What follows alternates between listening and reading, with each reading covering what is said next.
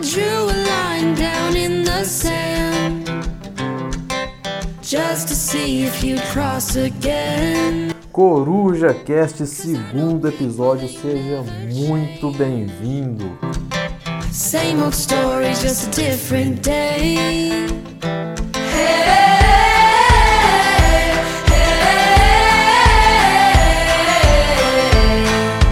Vozes e ecos, quem manda na política no final das contas? Será que a gente realmente entende o jogo político?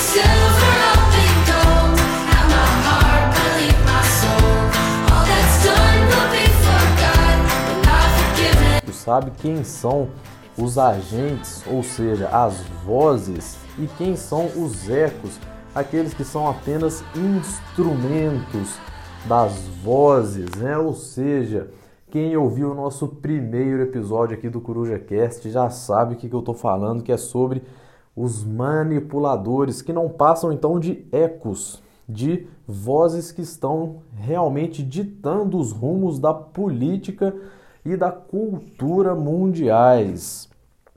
Vozes e ecos é uma, é uma expressão que eu tirei ali do professor Olavo de Carvalho, um dos primeiros vídeos que eu vi dele na, na minha vida mesmo. O, o primeiro, se não me engano, foi o primeiro vídeo que eu vi dele. Foi onde eu conheci o professor Olavo e ele estava falando então sobre a unidade dos discursos. Bom, vamos entender aqui. A ideia de vozes e ecos que eu trago é: existe um discurso político, seja de direita, de esquerda, de centro, liberal, comunista, conservador, tanto faz. Sempre vai existir uma voz, ou seja, que é a fonte inicial de determinadas ideias que serão inseridas na nossa cultura e que formarão a opinião política e o modo de ação das pessoas no dia a dia. Então essas são as vozes, então elas vêm de algum lugar. E a gente às vezes fica, tem dificuldade de encontrar a real fonte então dessas vozes. Quem, quem está falando isso? Quem são os. É, quem pensou todas essas ideias? E a gente fica perdido em meio a tantos ecos, né? Partidos políticos, jornalistas, os políticos mesmo em si, formadores de opinião, enfim, professores. A gente está perdido em meio a ecos, a pessoas que estão refletindo uma voz inicial que veio lá de trás com uma ideia. Então, primeiro, a gente tem que definir aqui o que a gente quer descobrir aqui neste podcast, um segundo podcast do Coruja Cast. No nosso segundo episódio, a gente quer definir então quem são as vozes, ou seja, quem é o agente, quem são as pessoas então que comandam, mandam e comandam ali de dentro ou de fora do país os rumos da política e da cultura. Este é o nosso objetivo hoje. Então já quero dizer aqui, antes de dizer quem controla, eu já vou adiantar para você quem não controla, quem não são os agentes, quem não são as vozes. Partidos políticos, professores, imprensa, ONGs, eh, estados, tá? Estados é, com E maiúsculo, né? países, governos, não são vozes, não são agentes, eles são ecos, beleza? Porque países, governos, é, o mundo é muito dinâmico, né? Então, quando você fala, por exemplo, ah, mas os Estados Unidos fizeram isso, mas a Venezuela fez aquilo, o país, ele não, ah, na dinâmica do, principalmente da democracia, onde tudo muda, muda muito rápido, né? Então, alguns anos atrás a gente tinha, por exemplo, os democratas com Obama no poder nos Estados Unidos. Agora nós temos Donald Trump terminando seu mandato pelos republicanos. Quer dizer, em alguns anos mudou o jogo político. A gente viu a mesma coisa aqui no Brasil. O PT ficou por muitos anos, agora entra o Bolsonaro. Então mudaram-se as estruturas. Então o Brasil de antes da eleição do Bolsonaro era um, agora é outro. Não é. A opinião a pública a cultura ela vai sofrendo reflexos desses governos, mas não são os governos e países que são estados, então que são agentes, desculpa. Então eles não são esses estados que falam, ah, quem fez isso aqui? Isso foi interesse de quem? Ah, isso foi interesse dos Estados Unidos, isso foi interesse da Rússia. Isso aí já vai cair por terra, tá? Porque existe um elemento que é mais durável e sólido do que uh, países. Tá? A gente vê países são fundados e dissolvidos é, muito rapidamente. Vamos observar o Oriente Médio, vamos observar ali a dissolução da União Soviética. Os países ali eram criados e desfeitos é, muito rapidamente. Até outro dia a gente tinha, se a gente pensar no tempo histórico, a gente tinha a Iugoslávia, isso foi desmembrado num monte de país, virou um saco de gatos aquilo ali, a gente não entende muito bem. Então, países não são de fato agentes políticos.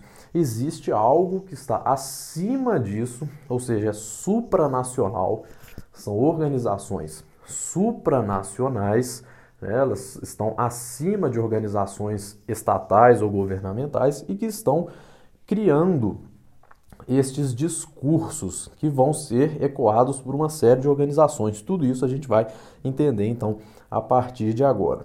Bom, vamos definir então, é, para a gente entender quem são os agentes, vamos seguir os ecos. Né? Para isso a gente precisa encontrar o que a gente chama de a unidade do discurso. Vamos parar para pensar aqui. Se você ah, seguir, igual existe o follow the money, vamos é, fazer um follow the voice, né? Ou os ecos, não sei como é que fala eco em inglês, mas vamos seguir os ecos para a gente então encontrar as vozes. Vamos parar para pensar o seguinte: hoje no Ocidente a gente está sendo invadido por uma série de ideologias que parecem muito diferentes, né? cada uma ali na sua área. A gente tem o liberalismo, tem o ambientalismo, tem o feminismo, tem a turma, por exemplo, do aborto. Se a gente for parar para pensar, todas essas, todos esses ecos, eles têm um centro em comum. Pensa bem, geralmente uma pessoa que é, é identificada com a ideologia, por exemplo, feminista, ela também é identificada, por exemplo, com o aborto, com o ambientalismo, com o esquerdismo. Não é? Tem, ela tem algum, algumas pessoas podem falhar em algum ponto. Ah, por exemplo, eu não sou a favor do aborto, porque às vezes a pessoa ela é ambientalista, feminista, mas ela é cristã, por exemplo, e ela, é, naquela tabelinha de ideologias que seguem todas para o mesmo lugar, ela acaba falhando em um ou dois pontos ali. Mas se a gente for parar para imaginar aqui, pensando nessa estrutura de poder. Imagine uma pirâmide, tá? Lá na base da pirâmide, nós vamos ter aqueles então que fomentam estas ideologias, que são ONGs, principalmente. A gente tem uma série de ONGs. Agora com essa é, recentemente a gente viu essa confusão agora com a Amazônia, países do mundo inteiro querendo interferir na Amazônia, etc. E a gente descobriu que existem mais de 100 mil ONGs, é isso mesmo, 100 mil ONGs na Amazônia. É, o que, que essas ONGs estão fazendo ali?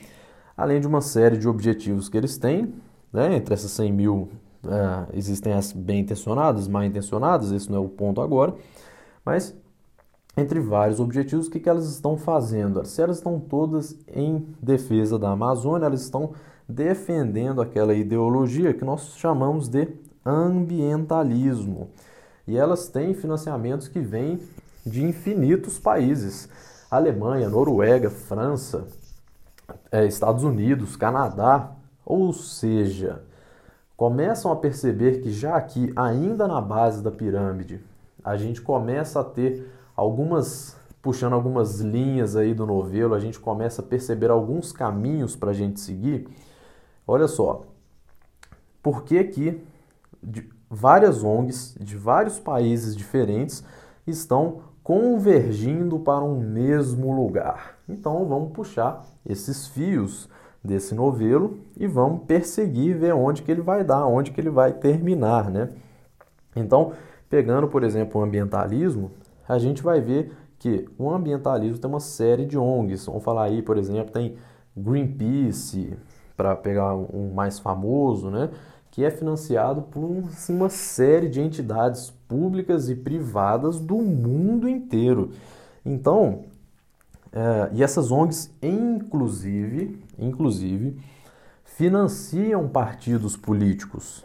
Né? Partidos políticos têm, se não apoio financeiro direto que vem dessas ONGs, tem ali, ah, dessas ONGs recebem muito dinheiro, alguns milhões de euros ali todo ano, eles têm capital político para promover partidos que defendam a mesma ideologia, partidos ou políticos que defendam a mesma ideologia. Ou seja, as ONGs sustentam discursos políticos e partidos políticos.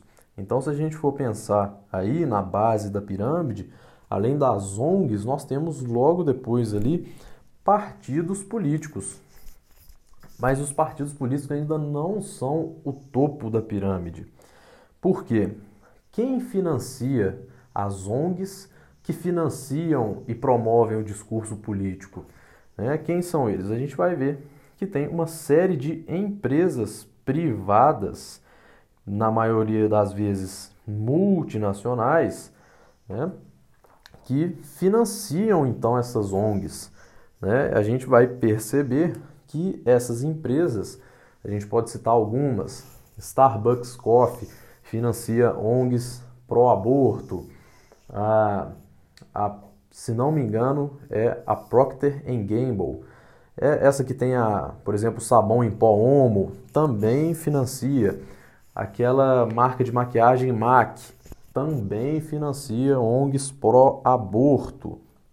Então, a gente vê que elas têm, se você for seguir aí agora sim o caminho do dinheiro, você vai perceber que empresas financiam ONGs que financiam e promovem políticos e partidos políticos que estejam de acordo com aquela ideologia. Como eu disse, eu não estou aqui para falar se essas ideologias são boas ou ruins. É, isso a gente vai ter um episódio sobre isso. Mas eu estou aqui para falar quem são os agentes. A gente quer descobrir os agentes. Então, se não são as ONGs, não são os partidos, será então que são essas empresas que financiam? Bom, em 2015, se não me engano, eu estava passando ali, vendo algumas notícias sobre mercado de capitais. Estava fuçando, se não me engano, era o site da Exame. E lá embaixo, numa notinha de pé de página, eu vi assim: acontece esta semana o não sei qual o número lá, né? O, sei lá, o septagésimo, quinquagésimo, sei lá qual, encontro do clube de Bilderberg. Falei, Bilderberg, que merda é essa? Eu nunca ouvi falar nisso. Deixa eu clicar para entender o que, que está acontecendo aqui. E aí eu vi que era uma reunião entre uma série de líderes de diversas áreas do mundo que se sentavam, se reuniam ali uma vez por ano para uh, discutir os principais assuntos da geopolítica e da cultura mundiais. E aí eu fui perceber o seguinte: quem, quem eram então os participantes daquela, uh, daquela reunião daquele ano. E eu percebi que estavam lá. Uh, eu vou colocar, é, vou disponibilizar para vocês. Vocês podem me é, procurar no, no meu Instagram, Barone underline Rafael. É, vocês podem procurar me, me procurar no Instagram que vocês, eu vou soltar ali para vocês um e-book com a lista dos participantes, dos principais participantes da reunião do clube de Bilderberg do ano de 2016, tá? É um ano que eu tive consegui mais informações, uma reunião que aconteceu em Dresden. E aí eu vou falar aqui, dar um spoiler já para vocês. Estavam lá um general da OTAN, percebam a diversidade de áreas, tá? Então vamos lá.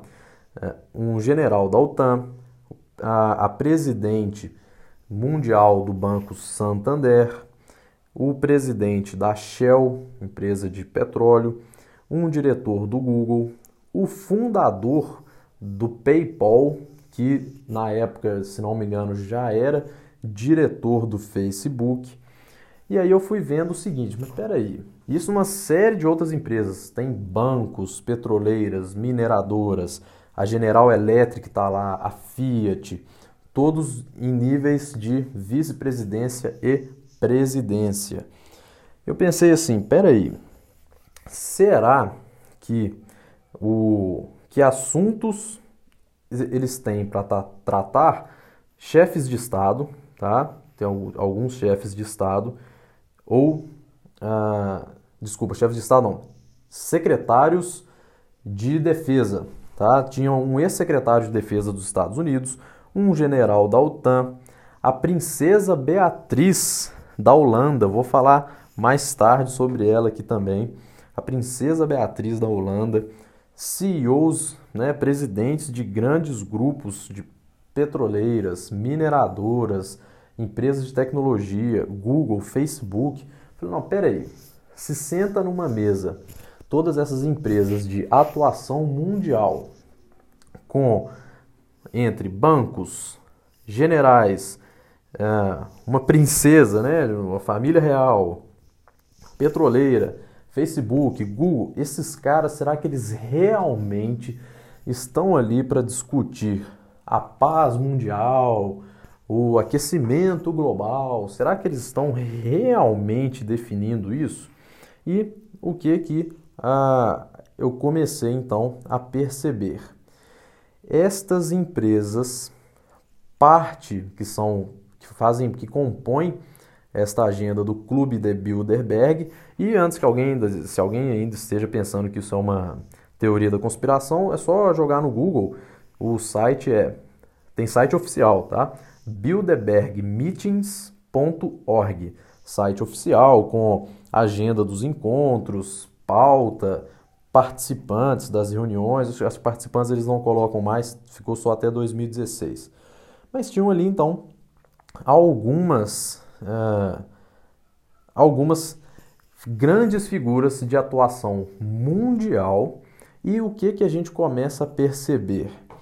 São as mesmas empresas que estão ali sentadas nessa mesa de reunião do clube de Bilderberg, são eles mesmos que são as mesmas empresas. Vamos lembrar aqui, Santander, todo mundo vai se lembrar aí do episódio do Santander com aquela exposição em que promovia a pedofilia no museu, né, o Museu de Arte ali de São Paulo, Museu de Arte Moderna, em outras cidades também, que promovia pedofilia, homossexualismo entre crianças, tudo isso, e a gente via Santander.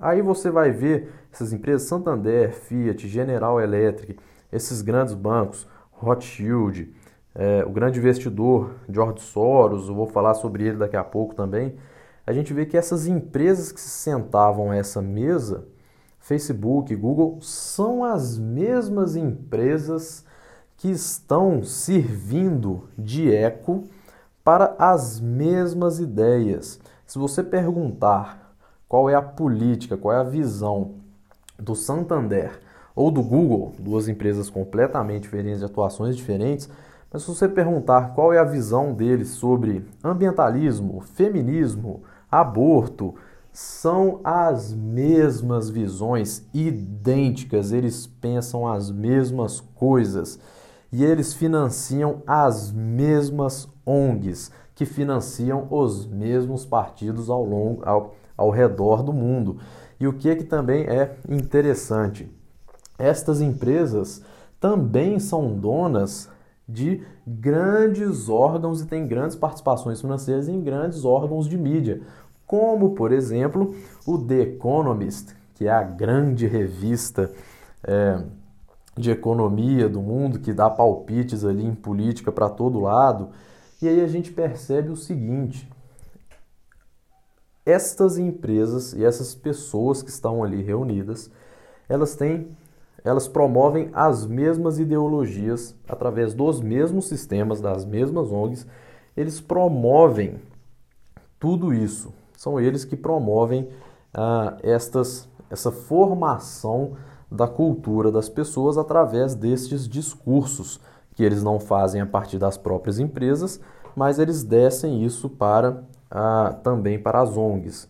Aos poucos as empresas vão assumindo isso porque está é, descolado agora ter propósito, ter visão de mundo nas empresas, né?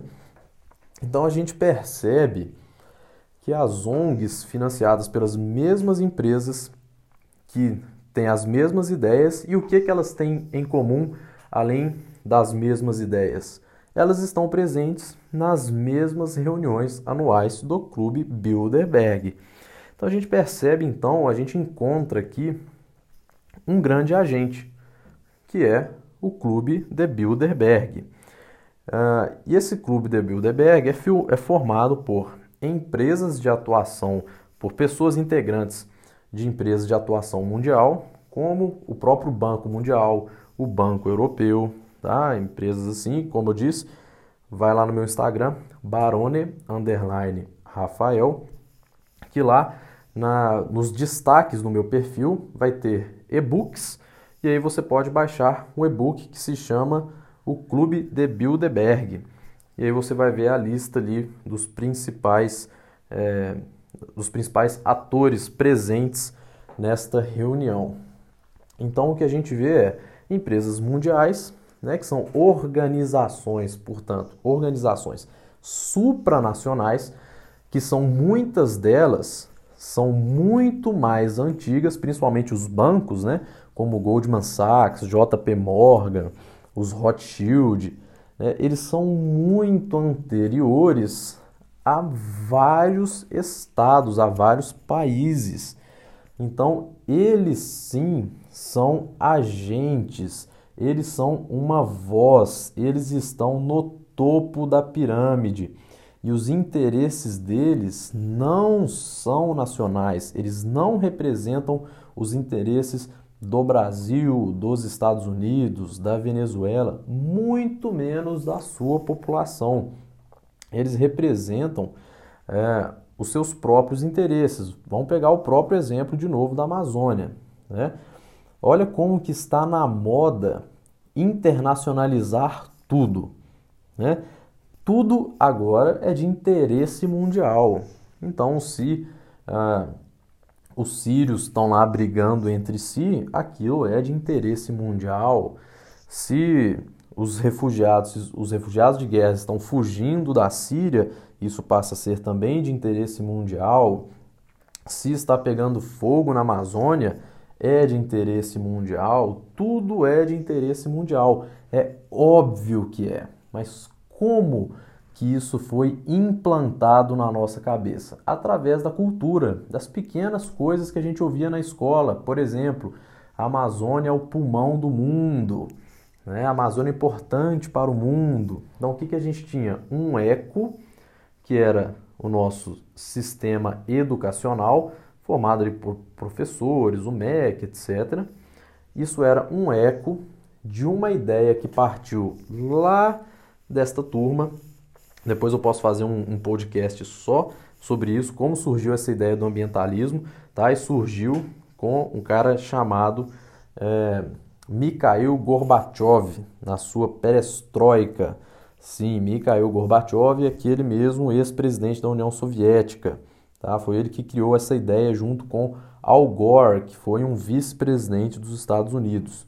Tá? Então a gente percebe que esses ecos dos quais nós fomos, uh, nós ouvimos, né, esses ecos que nós ouvimos durante a, a nossa escola, lá na frente vão formar a nossa opinião. Então a gente pensa, pô, mas se a Amazônia é o pulmão do mundo, então realmente quando aqui pega fogo é de interesse mundial, né?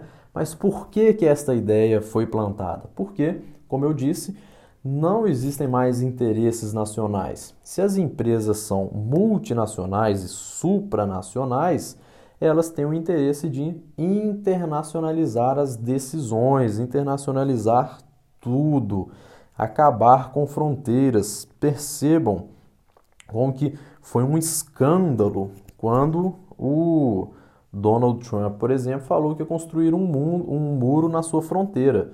Bom, todo mundo é aquela coisa, né? Todo mundo coloca fechadura na própria casa. Por que, que eu não posso colocar um muro no meu país? É a minha fronteira. Não estou agredindo ninguém ao colocar um muro na fronteira, né? Quem está sofrendo com isso? Ninguém, né? A fronteira continua aberta, dá para você passar lá. Só não vai passar de maneira ilegal. Então isso doeu muito o simples, a simples ideia de uma fronteira. Por que, que a ideia de fronteira dói tanto? E é onde que onde que dói? Lá nas ONGs, lá nos partidos políticos, lá na mídia, lá nos professores, que são ecos. Eles são ecos. Então, na verdade, o que está acontecendo hoje é uma briga entre dois sistemas diferentes. O Clube de Bilderberg em guerra com outro, uma outra organização que hoje é formada principalmente ali por, pela turma do Donald Trump nos Estados Unidos, pela turma do Boris Johnson no Reino Unido, que estão fazendo frente a estas ideias. Mais uma vez, eu não quero aqui entrar ainda no mérito do o que, que eu acho qual é a minha opinião sobre isso, de que lado que eu estou, qual que é o certo, qual que é o errado. Até porque eu nem acho que tenha, é, eu acho que tem dois errados e um mais errado do que o outro.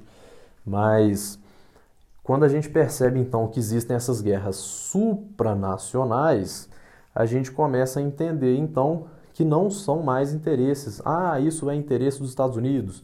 Ah, os Estados Unidos invadiram o Iraque, o Afeganistão porque esse era o interesse dos Estados Unidos. A população nem gosta disso, então não era interesse dos Estados Unidos como Estado, como povo, mas era um interesse supranacional. Então a gente vê que país, governos tomam decisões que vão contra o próprio país para é, em nome dos seus próprios é, benefícios, né? Isso é uma coisa que a gente todo mundo tem instintivamente, já tem isso no sangue. A gente sabe que os políticos não ah, não estão ali para defender os seus próprios interesses, mas interesses que estão até acima deles próprios. E são esses interesses supranacionais, tudo isso que a gente fala, que é essa ideia de internacionalizar tudo, que nós chamamos de globalismo. Isto é globalismo, ou seja, colocar o mundo inteiro sob uma mesma cultura. Se você parar para pensar, ao mesmo tempo que está tendo discussão de aborto aqui no Brasil, está tendo na Argentina, nos Estados Unidos, no Reino Unido, na Itália, na Áustria, na Polônia.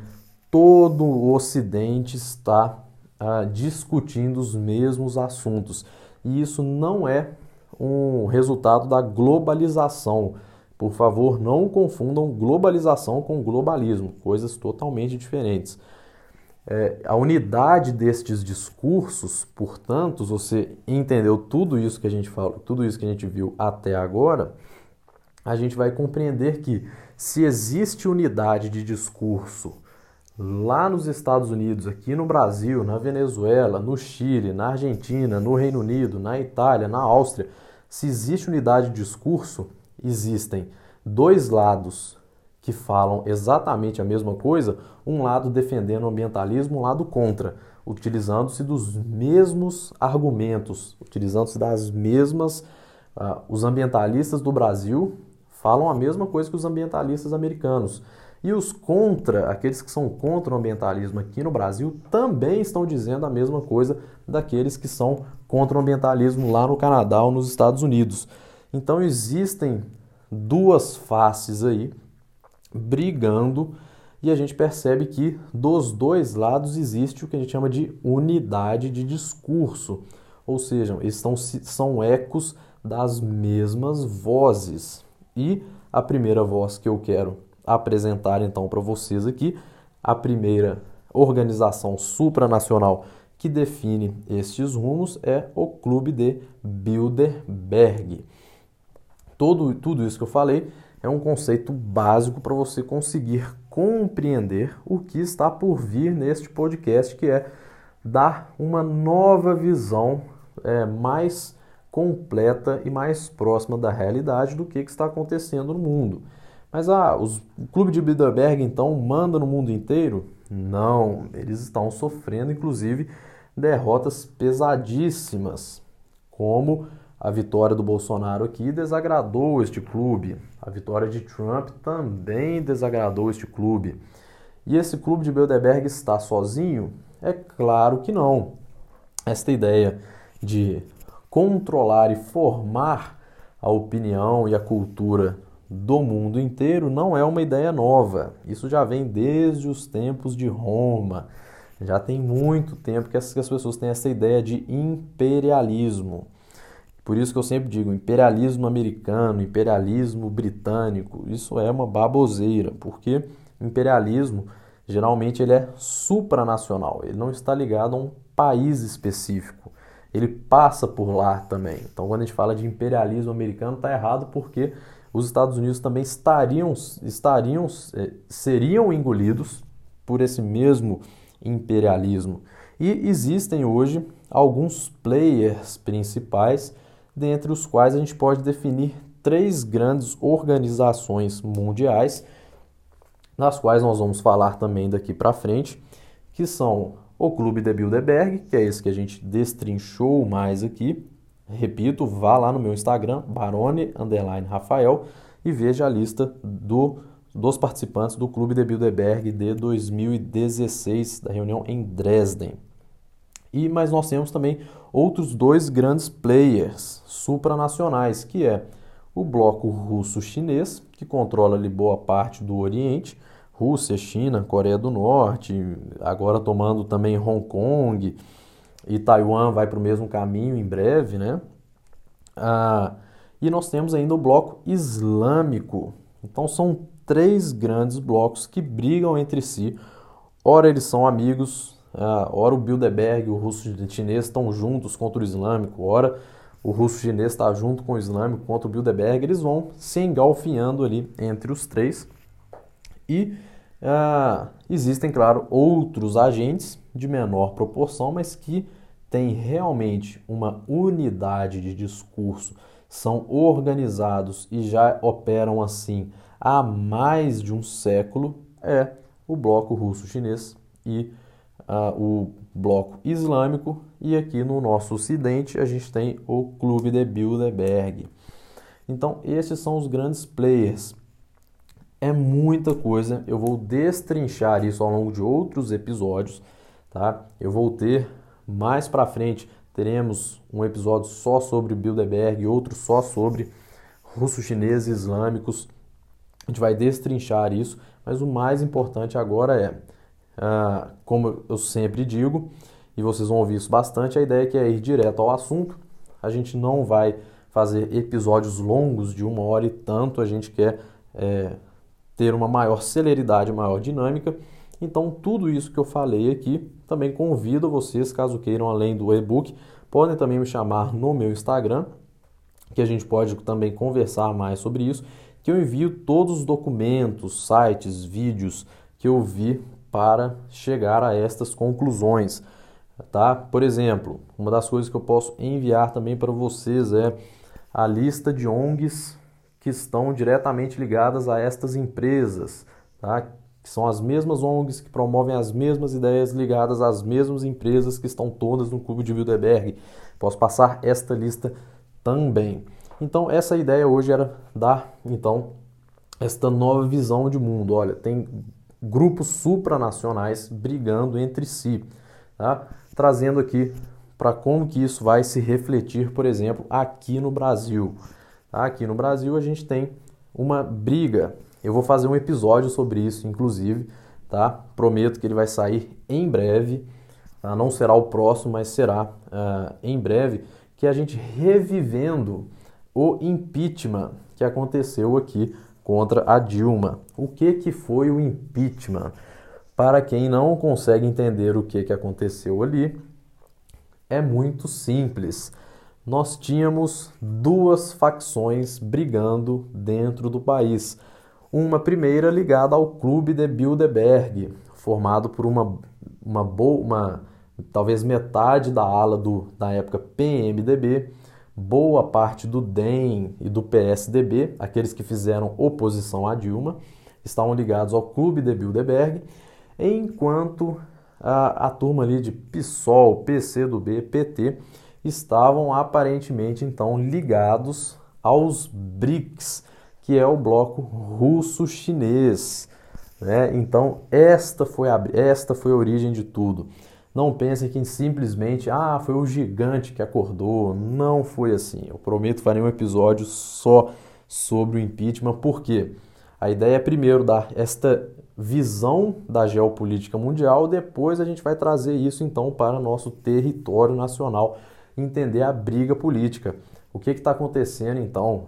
Agora a gente tem Bolsonaro, tem militares, tem PSDB PMDB, PT, PSOL, PCdoB, o que está acontecendo? Tudo isso a gente vai compreender, mas antes para a gente compreender, primeiro tem que entender quem são as vozes, porque essa turma toda que, que eu falei aqui agora são ecos, não são agentes, eles não são criadores de discurso, beleza? Convido vocês então, se gostaram do episódio, estão gostando aqui do Coruja Cast, divulguem, mandem aí para os seus amigos, isso ajuda a gente aqui também a ser mais ouvido, ter maior alcance, seja aqui no Spotify, seja no SoundCloud, não importa em qual aplicativo você esteja usando para nos ouvir. Agradeço muito aqui a presença de vocês mais uma vez no nosso segundo episódio do Coruja Cast. Meu nome é Rafael Baroni e eu te vejo na próxima. Um forte abraço e até lá!